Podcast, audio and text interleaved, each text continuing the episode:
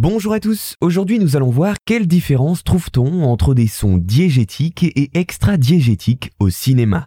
Lorsque l'on écoute une musique qui passe dans un film, il reste assez peu fréquent de se poser cette question, est-ce que le personnage à l'écran l'entend également?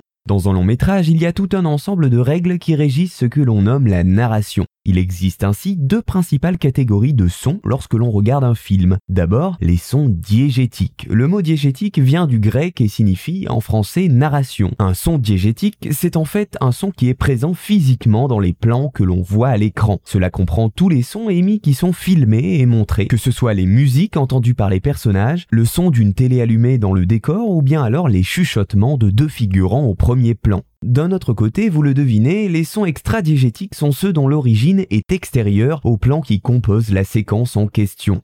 L'exemple le plus fréquent est une musique lancée pendant une scène en fond, mais qui est composée avant ou après le tournage et rajoutée au montage par la suite. Elle fait partie de ce qu'on appelle la bande originale du film et les personnages impliqués dans la scène où cette dernière se lance ne l'entendent pas. C'est uniquement pour rajouter une dynamique, une émotion ou bien une tension à la scène en question. Mais un son extradiégétique peut également être une voix d'un personnage qui n'est pas dans le plan face à la caméra. C'est par exemple le cas de ce que l'on nomme des narrateurs omniscients qui introduisent un film ou le clôturent. Il existe de nombreux débats concernant la frontière entre ces deux notions qui sont parfois plus ténues que ce que l'on pense. Quoi qu'il en soit, pour résumer de manière synthétique tout cela, un son diégétique est un son qui fait partie intégrante du récit que l'on peut voir être produit dans la scène et que les personnages peuvent entendre. Au contraire, un son extra-diégétique sera alors externe au récit mais viendra s'y greffer pour ajouter de la profondeur. Les sons extra-diégétiques ne sont alors pas entendus par les personnages impliqués dans la narration. Voilà, j'espère vous avoir appris quelles sont les différences entre des sons que l'on dit diégétiques et extra-diégétiques au cinéma.